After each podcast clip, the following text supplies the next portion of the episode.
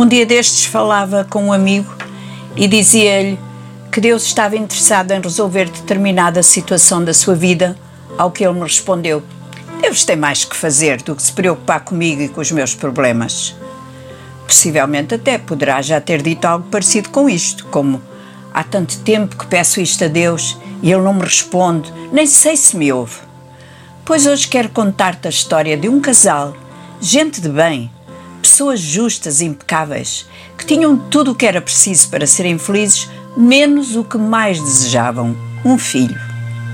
Ao fim de tantos anos a tentar, Zacarias concluiu que a sua esposa Isabel era estéril. Pediram, oraram durante anos, até que a idade foi chegando e, por fim, deixaram de pedir o que teria trazido a felicidade total à sua casa. Zacarias era um dos sacerdotes que estava de serviço no templo naquele dia, designado para queimar o incenso diante do altar do Senhor.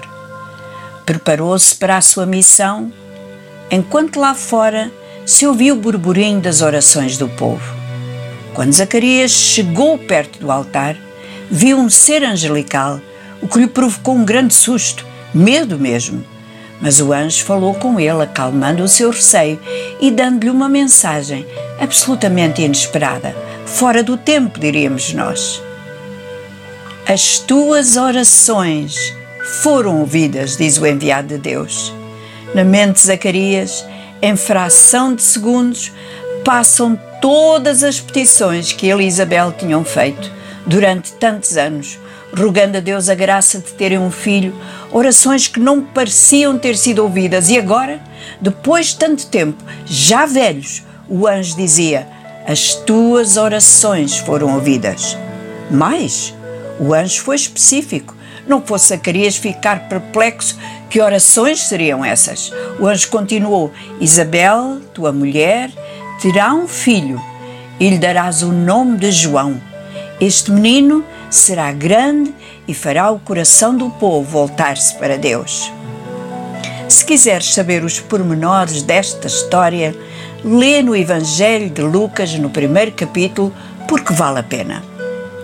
E agora a pergunta: mas por que é que Deus demorou tanto tempo a responder? Porque o calendário eterno não é igual ao nosso. Tudo o que Deus faz tem propósito, é intencional, no seu tempo e no seu objetivo. Aquele menino iria nascer um pouco antes de um outro menino, o Filho de Deus encarnado, feito homem, nascido sem intervenção humana, a não ser o ventre de Maria onde foi colocada a semente de Deus. Aquele rapazinho, filho de Zacarias, seria o anunciador da chegada do Filho de Deus, prepararia o coração do povo para Deus. E nós perguntamos: porque Deus ainda não respondeu à minha oração, porque não vejo o milagre, porque não sinto o livramento da minha dificuldade.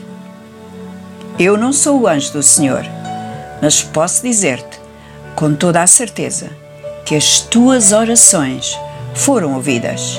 Não desistas de querer, não te canses de esperar, não ponhas de lado como impossível aquilo que Deus pode fazer num minuto, num momento em que menos esperas.